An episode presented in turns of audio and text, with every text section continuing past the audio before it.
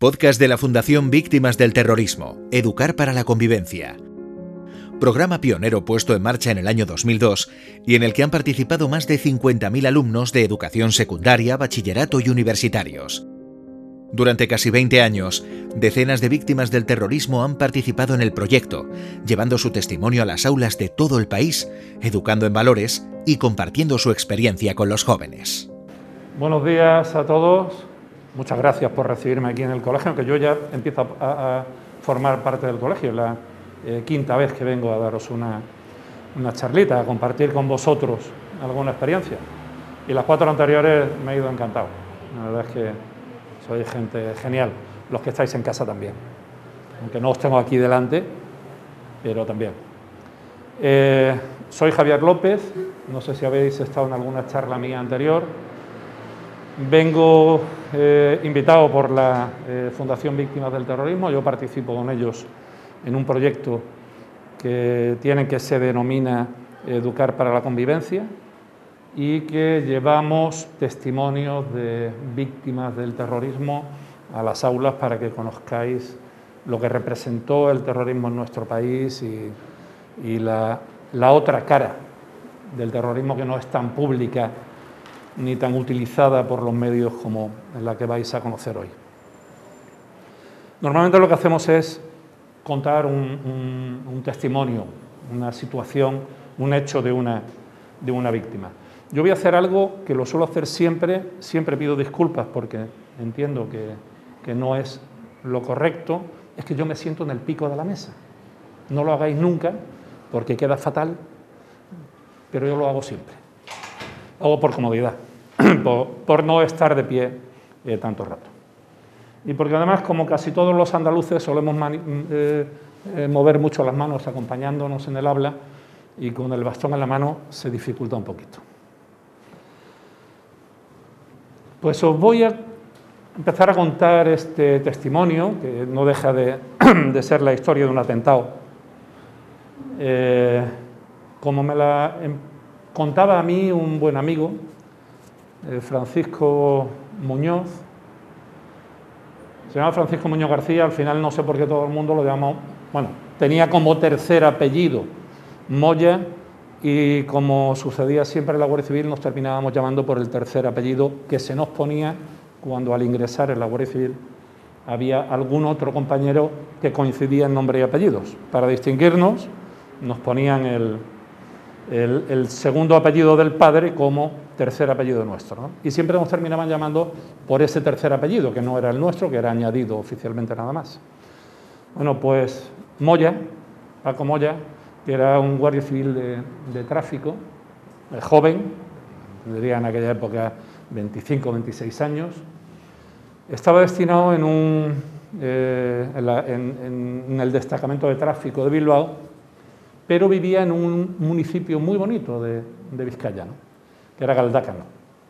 Era un pueblecito pequeño eh, que además había ganado eh, premios al, municipio eh, mejor cuidado y más decorado de, Vizcaya durante algunos años. Y, él vivía, vivía, allí. Esto sucedió la noche del 12 al 13 de mayo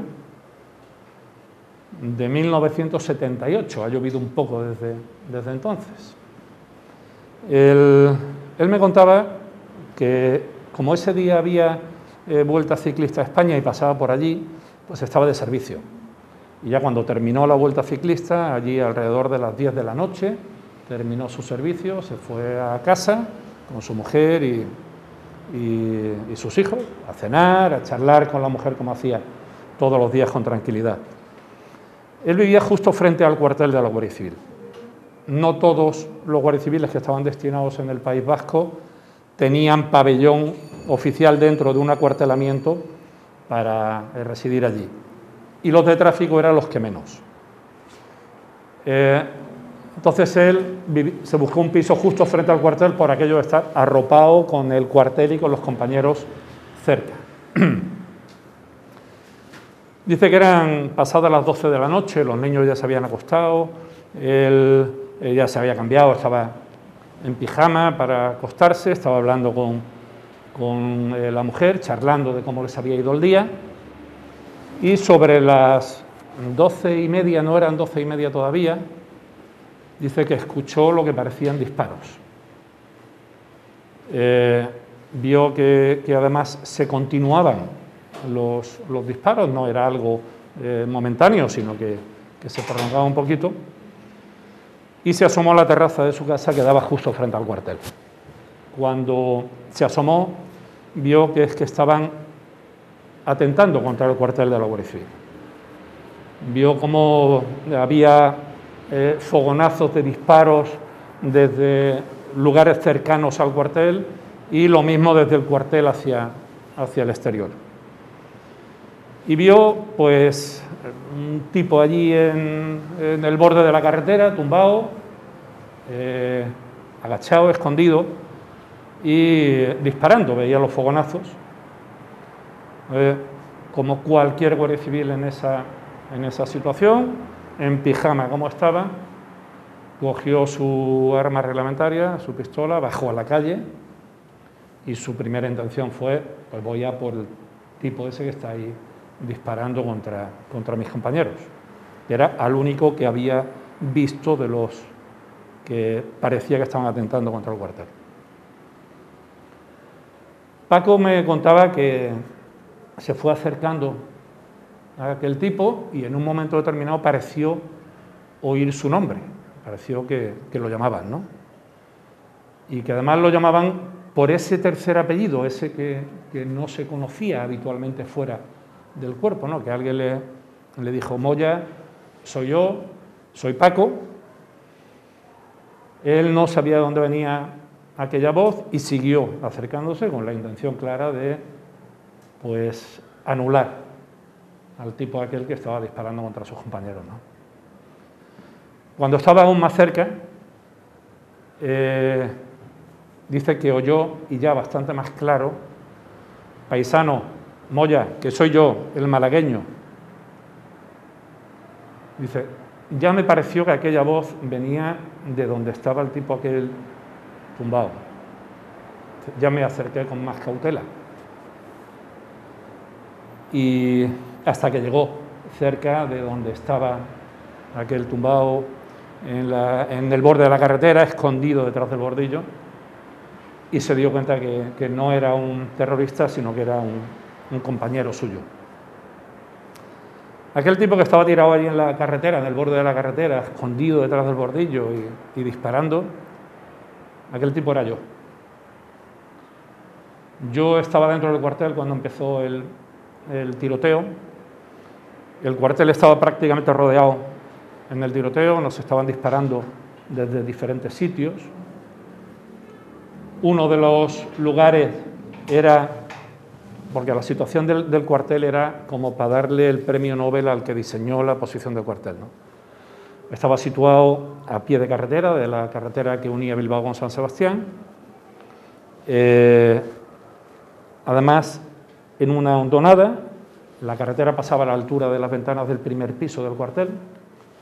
Por la parte de atrás había un arroyo y detrás monte, era un monte de la fábrica de explosivos Río Tinto. A la espalda de las salidas de, los edificios, de, la entrada y salida de los edificios, daba a eh, una parcela allí sin, sin habitar y la única parte que estaba habitada era la, parte de enfrente de, la entrada a los edificios, a los pabellones, que casualmente era la finca de un miembro de ETA, de la familia de un miembro de ETA, de un terrorista, de Iturbe Totorica. Y desde allí estaban disparando hacia el cuartel para evitar que los guardias pudieran salir de, los pabellones y echarle una mano a los que estaban de servicio.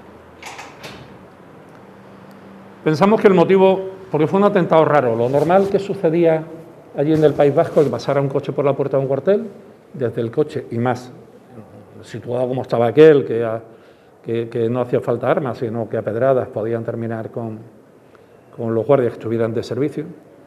Lo normal es que pasara un coche y desde el propio coche mm, ametrallaran el cuartel y continuara la marcha. Aquello no fue así, aquello duró pues alrededor de 25 o 30 minutos. pensamos que la intención suya era entrar en el cuartel. Nosotros, además de un cuartel eh, donde vivía gente y prestábamos servicio a la zona, éramos depósito de armas y explosivos, eh, por tener precisamente la fábrica de explosivos Río Tinto justo al lado. Todas las armas de todos los vigilantes de la fábrica de explosivos que no estaban de, servicio tenían que estar depositadas allí. Y cuando llegaba material eh, delicado de explosivos, también los depositaban allí. Y hacía unos días que había llegado un, un envío de un fabricante de detonadores electrónicos de última generación. Entonces pensamos que la idea suya era entrar al cuartel y hacerse con ese, con ese equipamiento. El equipamiento de haber caído en sus manos hubiera sido eh, un, desastre para nosotros. Por eso duró tanto ¿no? la intención suya en entrar. Cuando vimos que aquello se alargaba, yo también había estado prestando servicio en la, en la Vuelta Ciclista a España, pero yo estaba en el servicio de información, lo que vosotros llamáis la brigadilla o los secretas. Yo estaba en el servicio de información, eh, mi acuartelamiento estaba en un municipio estaba en un municipio cercano, no residía, eh, o sea, no trabajaba donde residía, por aquello de mantener el, de incógnito nuestra, nuestra imagen. Y yo estaba, no vestía de uniforme, yo vestía de paisano, también había llegado tarde a casa, también había estado cenando con, mi mujer y, mi hija. Y cuando terminamos de, cenar, pues nos pusimos a, a charlar un rato y me pasó exactamente igual que a Paco, a Moya. Eh, me pasó exactamente igual, me pilló el tiroteo estando descansando y charlando con... Yo no me había llegado a poner el pijama, seguía con ropa de calle. Por eso él me confundió con uno de los terroristas porque había un tío vestido de calle, de paisano y armado.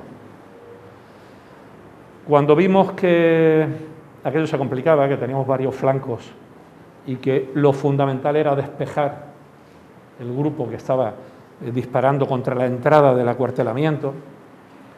Otro compañero y yo, Manuel Veiga, gallego, decidimos eh, salir. Pues mira, tenemos que salir, tenemos que hacer que uno de los dos grupos se mueva y nos dé libertad de movimiento al resto. Porque si no, nos van a terminar acribillando aquí sin poder defendernos. Efectivamente salimos los dos. Cuando habíamos recorrido 150 metros, no más, eh, otro grupo que no contábamos con él, que estaba eh, para cubrir la escapatoria de los mm, otros que estaban disparando, mm, no lo vimos, no sabíamos que, estábamos, que estaba allí y nos eh, dispararon a los dos. Yo caí inmediatamente al suelo, vi como mi compañero Veiga eh, sí se dio la vuelta, yo sabía que estaba, que estaba herido, no sabía qué, importancia tenía, se dio la vuelta, se marchó de vuelta hasta el cuartel, pero vi que cuando entraba en el cuartel perdió el conocimiento y cayó al suelo. No sabía en qué circunstancias. Yo vi que se desplomó a la entrada del cuartel y que tuvieron que salir a, a recogerlo. Afortunadamente conseguimos que uno de los grupos, el que más peligro representaba para nosotros, se sintiera amenazado y se desplazara. Y eso nos dio un poco de capacidad de movimiento. Mm, yo caí inmediatamente al suelo porque a mí me alcanzaron tres impactos de, bala, tres, disparos. Uno de ellos, que es la lesión más grave, me tocó la columna, me produjo una fractura de dos vértebras y una lesión medular con lo que perdí el control de las piernas de forma inmediata. El otro me tocó el riñón y otro me tocó el hígado.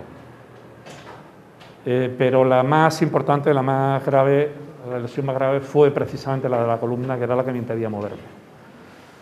Los terroristas tenían la costumbre de cuando herían a alguien eh, y veían que no estaba en situación de defenderse, eran muy valientes ellos, Cuando veían que no estaban en situación de defenderse, iban a rematarlo. Yo era consciente de esa situación porque había vivido ya varios atentados y sabía lo que podía suceder y entonces lo que hice fue administrar eh, la munición que tenía y de vez en cuando hacía un disparo al aire. Eh, yo sabía que, ellos se iban a dar cuenta que seguía consciente, que estaba vivo, pero que estaba en, eh, disposición de poderme defender, con lo que conseguía que no vinieran a rematarme y así fue afortunadamente hasta que llegó la ambulancia y me recogieron. Aquello os decía antes que duró más de lo que dura habitualmente. Normalmente son segundos, un minuto como mucho. Dio tiempo a que viniera la ambulancia del ayuntamiento, me recogieran y cuando me estaban montando la ambulancia me tuvieron que dejar eh, otra vez en el suelo porque me trallaron la ambulancia. O sea, todavía seguían allí. Nosotros nos fuimos, habían pasado 25 minutos desde que aquello había comenzado y, cuando nos fuimos de allí todavía existía, o sea, seguía el enfrentamiento. Mm, yo preguntaba qué le había pasado a, a Veiga, mm, desde la ambulancia no sabían eh, informarme, me decían que le habían dicho que tenía que ir a recoger a uno y le dijeron dónde estaba y que había venido a recogerme a mí, que no sabía nada más, y nos fuimos para el hospital. Desde Galdácano al Hospital Civil de, Basurto, en Bilbao, hay como 10 kilómetros, no hay más. A esa hora de la, madrugada, que ya eran cercanos a la una, no solía haber tráfico. Para mí ha sido el trayecto más largo de mi vida en coche. A mí se me hizo eterno, yo no veía el final de, de aquel camino. Yo recuerdo que el conductor de la ambulancia era un policía local de allí, de, de Galdácano, Jerónimo, y nosotros lo llamábamos coloquialmente, lo llamábamos indio, por la, por la similitud del, nombre. ¿no? Yo recuerdo que, que, durante el camino le pude soltar una cantidad de barbaridades impresionantes. ¿no?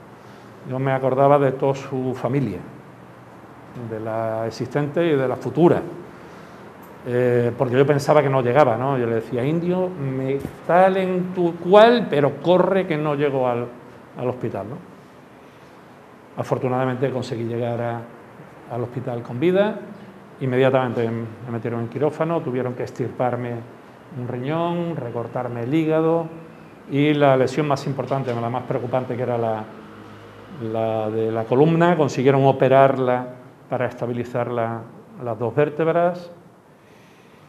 Estuve 25 días en, en la UBI, 25 días sin dormir y no por miedo. Miedo fue lo que me hizo tumbarme allí en el borde de la carretera. Bueno, más que miedo que yo fue pánico. Es lo que me hizo tumbarme allí y mantenerme con vida. No tenía miedo en el hospital, a pesar de que no era la primera vez que fallecía una víctima ingresada y de en circunstancias extrañas. De hecho, teníamos permanentemente una escolta de, dos guardias civiles que no se salían ni de la UBI, ni de la UCI, ni de la habitación, ni cuando te iban a curar, ni cuando te iban a lavar siquiera no te dejaban solo nunca, ¿no? Durante las 24 horas del día había eh, parejas de protección que se iban turnando en turnos de 8 horas, pero a las 24 horas del día. Durante los 25 días que estuve en la UBI no dormía absolutamente nada. Eh, yo recuerdo mi familia que, que venía, yo las veía destrozadas. Mi padre, que era comandante de infantería, eh, era el que aparentaba estar más fuerte, pero yo lo conocía perfectamente, sabía que estaba, que estaba mal. Y estaba mal por una razón que luego me comentó posteriormente. Yo siempre fui muy aficionado al fútbol, siempre fui muy futbolero y de hecho jugaba al fútbol. Y unos años antes, cuando estaba jugando a la Liga Juvenil en, en Málaga, eh, vino a ficharme el Atlético de Madrid. Y mi padre le dijo que no. Le dijeron, mira que vas a seguir estudiando, que allí. dijo mi padre, la respuesta de mi padre fue, no quiero vagos en mi familia. Esa fue la respuesta. ¿no? Entonces, él decía que si me hubiera dejado eh, jugar al fútbol, si me hubiera dejado irme a, o venirme al Atlético de Madrid, probablemente no me hubiera pasado aquello. Y se culpaba, en parte, de lo que me había sucedido. Yo trataba de quitarle mucho, mucha importancia a la situación, ¿no? especialmente con, con, mi madre, que era la que, la que peor lo estaba pasando. ¿no?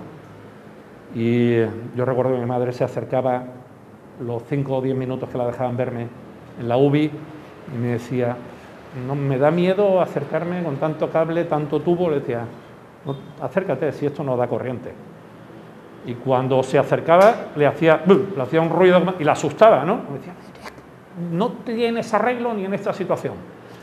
Y lo que pretendía era quitarle importancia y que estuvieran algo más relajados los familiares, pero la verdad es que estaba muy mal. Yo había días que sentía que me iba. De hecho, fue curioso que cuando ingresé en, la UBI, el único que salió con vida de todos los que estaban allí en aquel momento, que no tenía nada que ver con el atentado, era gente civil, el único fui yo, el resto fueron falleciendo todos, uno a uno. Yo les llevaba, como no podía dormir, me tenía que entretener en algo y ya sabía cuál era el horario de medicación de cada uno de ellos y avisaba a la enfermera y decía, oye, que te toca darle la pastilla al del 3, o que te toca ponerle la inyección al del 4, que le tienes que cambiar el suero al del 6, porque en algo tenía que, entretenerme. De allí me pasaron, ya cuando salí de peligro, me pasaron a, planta y en planta fue cuando me di cuenta realmente de la gravedad de mi situación. Y fue de una forma curiosa también. Vino a verme el teniente coronel de la Guardia Civil, que era lógico, era el mando superior de la, de la plaza y, tenía que venir a, verme, y vino acompañado de su mujer para que su mujer le diera apoyo a la mía. Y en aquella visita la mujer eh, cometió una imprudencia que yo le agradecí luego, y fue que me preguntó, oye, ¿qué nota uno cuando le falta un órgano? Pero yo no sabía que me habían extirpado el riñón. El marido la, miró queriendo comérsela. Yo creo que la quería matar incluso porque era una metedura de pata importante. Yo también para calmar un poquito la situación le dije, pues mira, yo me imagino que se sentirá igual que cuando a uno le falta un piano lo mismo da un órgano con un piano. Y le quité un poquito de hierro a aquello, porque claro, en cuanto se fue la visita, le dije a uno de los dos escoltas que fuera a buscar al director, que quería al director allí en la, eh, habitación de forma inmediata. Efectivamente trajeron al, director, le dije, siéntese ahí, y de ahí no se va a mover hasta que me cuente qué tengo.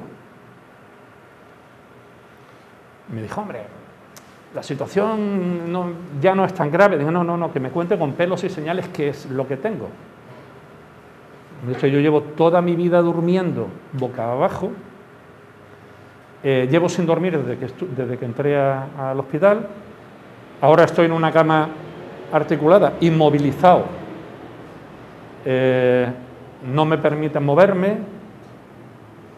Mm, la cama era la que se movía, la cama era prácticamente un libro, yo estaba acostado en el centro de ese libro y ponían dos horas, levantaban una parte, de forma que quedaba apoyado en un costado, a las dos horas la ponían a, la, la, abrían del todo, de forma que quedaba apoyado en la, espalda, y a las dos horas siguientes levantaban el otro ala de la cama para que apoyara en el otro costado, y de esa forma evitar tener... Sí. Y y de esa forma no tener siempre el mismo punto de apoyo que podía llegar a tener eh, problemas. Yo algo me imaginaba cuando no podía mover las piernas, aunque tenía una hipersensibilidad, me molestaba, me dolía hasta el roce de, la, de las sábanas, pero claro, no sabía qué gravedad tenía aquella lesión. Y dije, no, de ahí no se mueve hasta que no me lo cuente.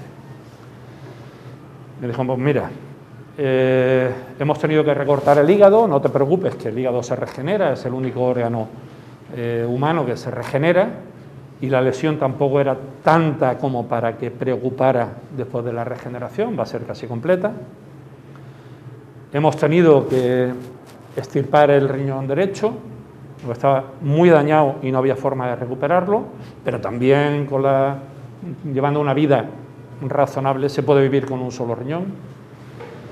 Y lo más preocupante era la lesión de espalda, me contó con detalles cuál era la situación y, y además yo le pregunté, ¿y el pronóstico? Me dijo, el pronóstico es incierto, tenemos que esperar un poco más para ver qué pronóstico hay y, qué puede suceder.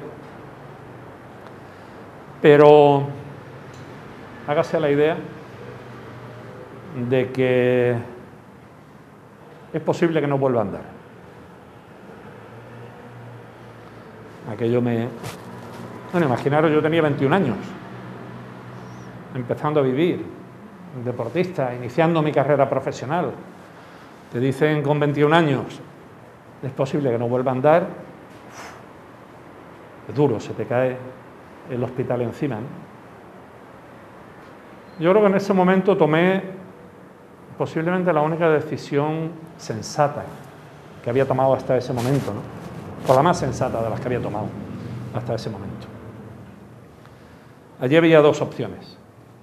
Una de ellas era rendirse, dejarse y decir, bueno, pues es lo que toca, es lo que toca. Pero claro, con esa con esa decisión estaba renunciando a la vida. Es mucho más fácil acercarme como pueda a la ventana, estamos en un cuarto piso, y acabar con esto. La segunda opción era pelear, luchar y trabajar para llevarle la contraria a todos aquellos que decían que era posible que no volviera a andar. Afortunadamente tomé esta segunda decisión y decidí que desde ese mismo instante iba a estar haciendo todo lo que estuviera a mi mano para recuperarme. Estuve dos meses y medio en aquella cama articulada. Yo pedí que ya vinieran a, ir haciéndome fisioterapia, aunque sabía que no podían hacer mucho hasta que no consolidara la, lesión, pero sí podían ir haciendo algo y que facilitaría luego el trabajo. A los dos meses y medio me trasladaron a Málaga, yo soy de Málaga, y, pero me trasladaron a otro hospital, a Málaga, donde estuve alrededor de cuatro meses más, hospitalizado. Y yo me iba a rehabilitación, me llevaban a rehabilitación a las ocho y media de la mañana, en cuanto abría la puerta de, de fisioterapia, y salía de allí para comer. Y por las tardes venía un fisioterapeuta, que era el mismo que me atendía por la mañana en, el hospital, venía a verme al, pues yo estaba en una clínica que estaba justo frente al hospital, pertenecía al hospital, pero estaban separadas. Venía a la clínica a verme y a seguir tratándome en la clínica. Así durante tres años. En cuanto salí del, de la clínica, ya me dieron el alta, me marché a casa, Seguía con la rehabilitación en el hospital, iba todos los días a la rehabilitación hospital, venía en coche a recogerme y me llevaba, y por la tarde iba yo a la consulta particular de este fisioterapeuta que siguiera sea, era rehabilitación desde las ocho y media de la mañana hasta las ocho o nueve de la noche, todos los días, con una parada de un par de horas para, para la comida. Afortunadamente, aquello dio su fruto. No corro, no salto, pero ando. Yo recuerdo que ya cuando me dijo el, ya el jefe de rehabilitación del hospital allí en, Bilbao, cuando me fueron a dar el alta y trasladarme a Málaga, le pregunté, estamos pendientes de un pronóstico, ¿qué pronóstico tiene? Me dijo, mira, va a ser muy difícil que vuelvas a andar. Y si vuelves a andar será dentro de un par de años o tres, con aparatos ortopédicos y muletas. O sea que olvídate. Y yo le hice una promesa. Le dije, antes de ese tiempo tengo que venir andando sin la muleta. Y me dijo, ojalá, ojalá. Me equivoque, pero no te hagas ilusiones porque te puedes estar equivocando tú y tener luego un, problema que te afecte emocionalmente, no conseguirlo. No me hizo falta ir a, Bilbao, volver a Bilbao, que estaba dispuesto a ir. En una Semana Santa en Málaga, eh, yo, como todos los años, iba a ver la salida del Cristo de la Expiración, eh, que la Guardia Civil es hermana mayor de, ese Cristo, y yo iba solo a ver la salida del Cristo de la Expiración y, luego me marchaba a casa y esperando que saliera el Cristo de la expiración, me pareció verlo. Me acerqué, afortunadamente no usábamos mascarilla y, lo podía reconocer bien, le di en el hombro y le dije, me acaba de ahorrar un viaje a Bilbao.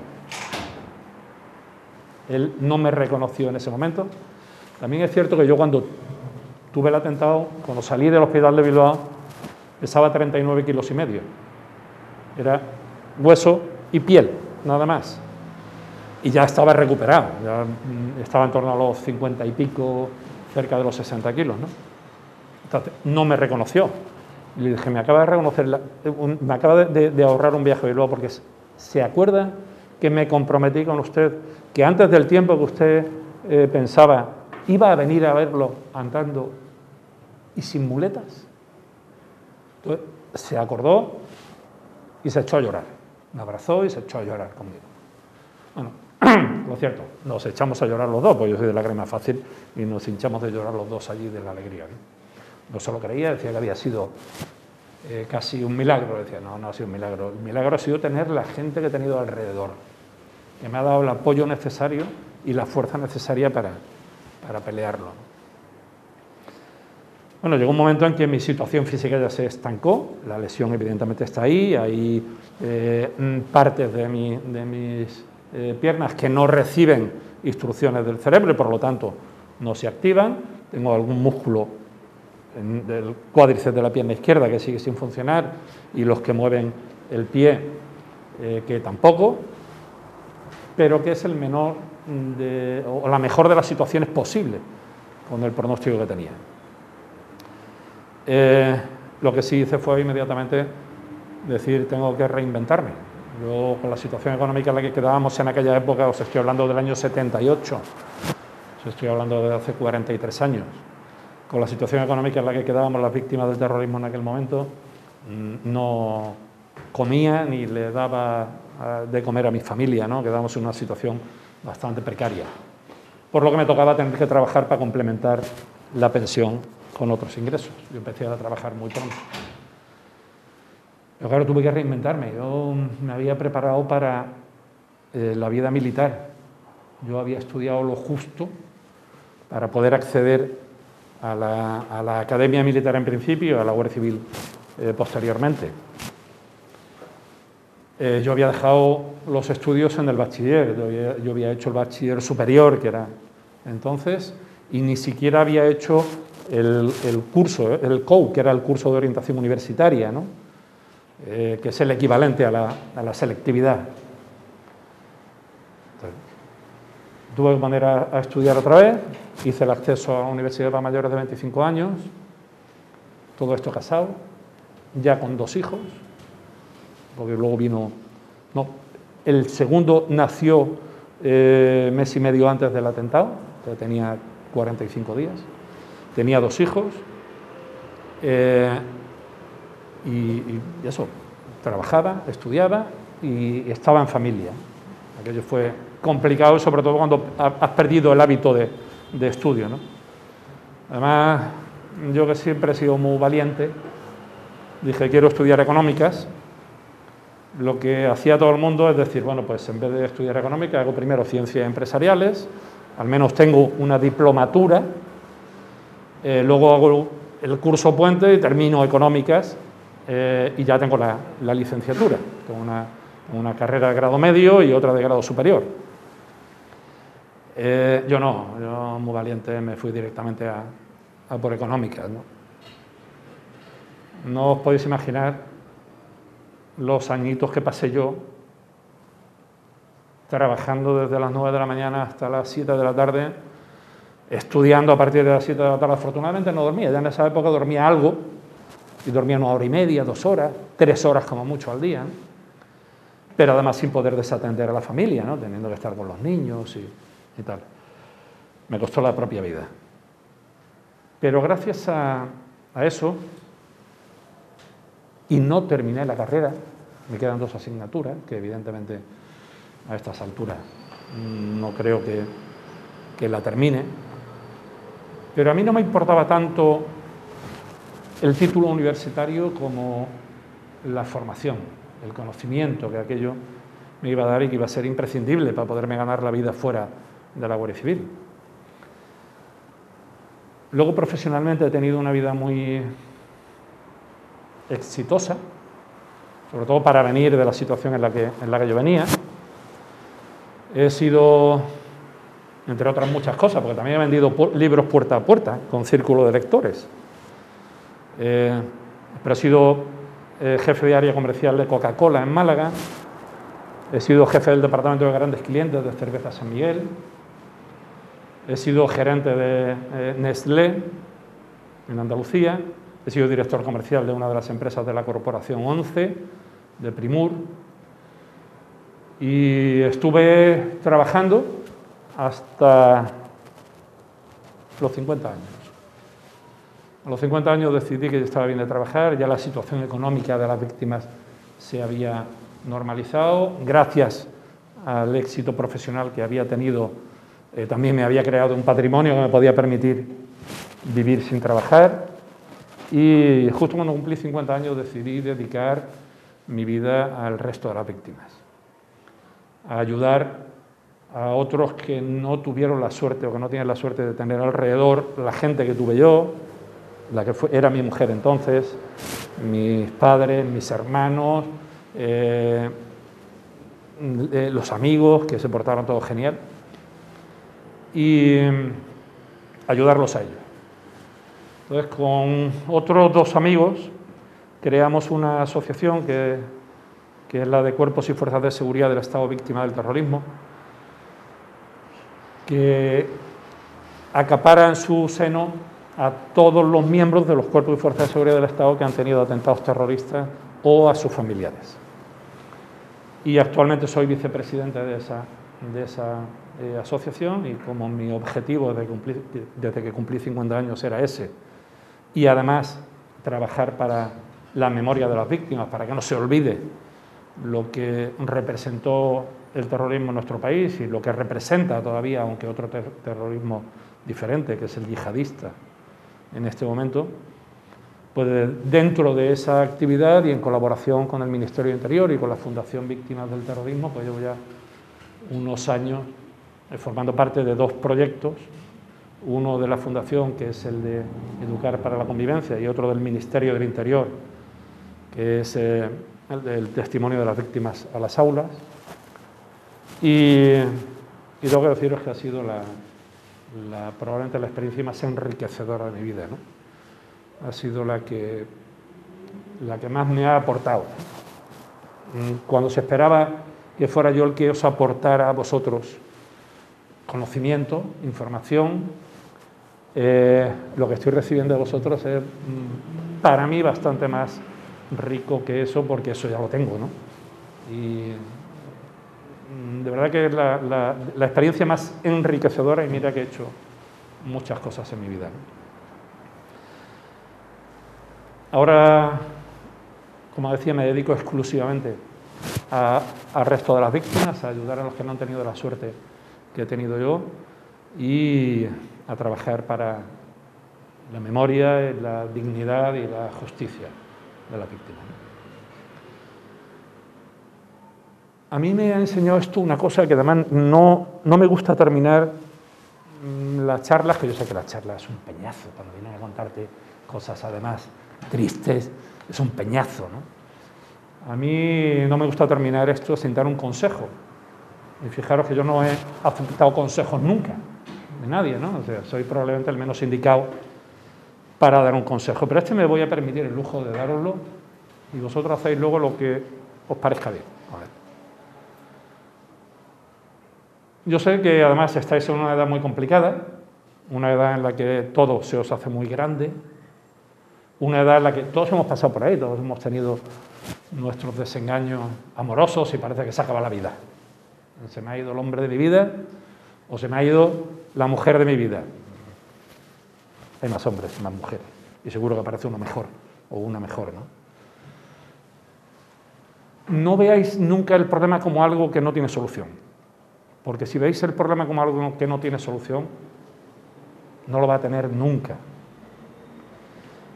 Tenéis que ver que es algo evidentemente de mucha importancia, pero que sois capaces de hacerlo, o que por lo menos estáis dispuestos a intentar buscarle la solución al problema. No tiréis la toalla nunca sin intentarlo. Yo de haber tirado la toalla en su día, pues estaría como otros compañeros, en una silla de ruedas, sin poderme mover, con mi familia alrededor, amargada viéndome la situación en la que estaba. No hubiera tenido las experiencias profesionales que he tenido, no hubiera tuve un tercer hijo después, no hubiera tenido eh, estas experiencias con vosotros, que son, digo, de, las que más me han aportado, no me hubieran dado la oportunidad de reinventarme varias veces para poder ir haciéndome a la situación en la que estaba. Y todo gracias a que tomé aquella decisión de pelearlo. Nunca tiréis la toalla sin intentarlo. Nunca digáis, con esto no puedo, si hay otro que ha podido. Si es capaz de hacerlo, ha sido capaz de hacerlo, ¿cómo yo no voy a ser capaz de hacerlo? Intentarlo siempre. Siempre. Que luego al final no sois capaces de hacerlo por vosotros mismos. Siempre habrá alrededor quien os aporte ese, ese toque que falta para poder hacerlo. Pero pelear mucho, todo. La vida es una pelea constante y solo se supera haciéndole frente a la pelea. Y ese es mi consejo y hacer vosotros con el consejo lo que creáis oportuno. Pero si pasáis por algún momento, acordaros. Acordaros del tipo ese pesado que viene un día a daros la brasa y que os decía que no os rindáis nunca. Sin intentarlo, no os rindáis nunca. Para más información sobre la Fundación y sus actividades, entra en la página web fundacionvt.org.